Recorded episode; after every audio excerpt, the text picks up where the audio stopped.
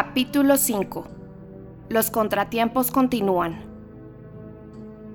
Gringoire, aturdido por la caída, se había quedado en el suelo frente a la Virgen de la esquina. Poco a poco fue recuperándose. Primero estuvo unos minutos flotando en una especie de ensoñación semi-inconsciente en la que las etéreas caras de la gitana y de la cabra se asociaban a la pesadez del puño de Quasimodo. Este estado duró poco. Una impresión de frío bastante viva en la parte de su cuerpo que se encontraba en contacto con el suelo lo despertó súbitamente e hizo que su conciencia emergiera a la superficie. ¿De dónde viene este frescor? se preguntó de repente. Entonces se percató de que se hallaba prácticamente en medio del arroyo. ¡Demonio de cíclope jorobado! Masculló entre dientes intentando levantarse, pero estaba demasiado aturdido y demasiado magullado. No tuvo más remedio que quedarse donde estaba. Con todo, tenía las manos libres, así que se tapó la nariz y se resignó.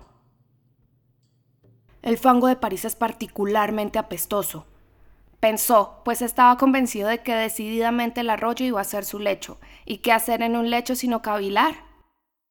Debe contener mucha sal volátil y nitrosa, eso es, al menos lo que creen Nicolás Famel y los herméticos. La palabra herméticos llevó en el acto a su mente la idea del arcediano Claude Frollo, Recordó la escena violenta que acababa de entrever, que la gitana forcejeaba entre dos hombres, que Quasimodo tenía un compañero, y el semblante lúgubre y altivo del arcediano pasó confusamente en su recuerdo. ¡Qué raro! pensó, y se puso a construir con ese dato y sobre esa base el caprichoso edificio de las hipótesis, ese castillo de naipes de los filósofos. De pronto, volviendo una vez más a la realidad, exclamó: ¡Caray! Estoy helándome del frío. Aquel sitio, en efecto, resultaba cada vez más insoportable. Cada molécula del agua del arroyo se llevaba una molécula del calórico que irradiaban los riñones de Gringoire, y el equilibrio entre la temperatura de su cuerpo y la temperatura del arroyo empezaba a establecerse de una forma penosa. Un contratiempo de una naturaleza completamente distinta se presentó de repente un grupo de niños, de esos pequeños salvajes descalzos que en todas las épocas han correteado por las calles de París en el eterno nombre de pilluelos, y que cuando nosotros éramos niños también nos tiraban piedras al salir del colegio porque no llevábamos los pantalones rotos. Un enjambre de esos jóvenes bribones se dirigía hacia el cruce de calles donde yacía Gringoire, profiriendo carcajadas y gritos que revelaban lo poco que les preocupaba el sueño de los vecinos. Arrastraban tras de sí una especie de saco informe, y solo el ruido de sus suecos habría despertado a un muerto. Gringoire, que aún no lo estaba del todo, se incorporó a medias. ¡Eh! ¡Henekin Dendesh! ¡Eh! ¡Jean Pinseport! gritaban a voz en cuello. El viejo Eustache Mupon, el herrero de la esquina, acaba de morir. Tenemos su jergón y vamos a hacer una hoguera con él.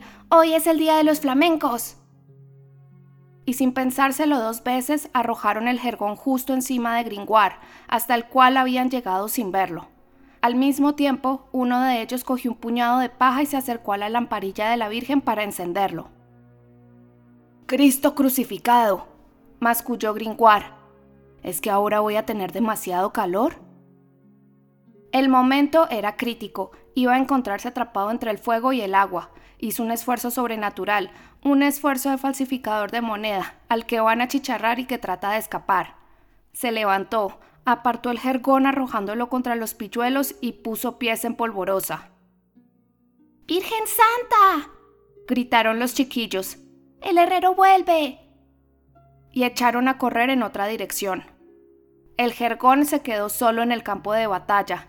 Beleforet, el padre de Lejuc y Corroset aseguran que al día siguiente fue recogido con gran pompa por la clerecía del barrio y llevado al tesoro de la iglesia de Saint Opportune, donde el sacristán obtuvo hasta 1789 unas buenas ganancias con el gran milagro de la imagen de la Virgen de la esquina de la calle Maucuseil que en la memorable noche del 6 al 7 de enero de 1482 había exorcizado con su sola presencia al difunto Eustache Moubon, el cual, para burlarse del diablo, en el momento de morir había escondido maliciosamente su alma en el jergón.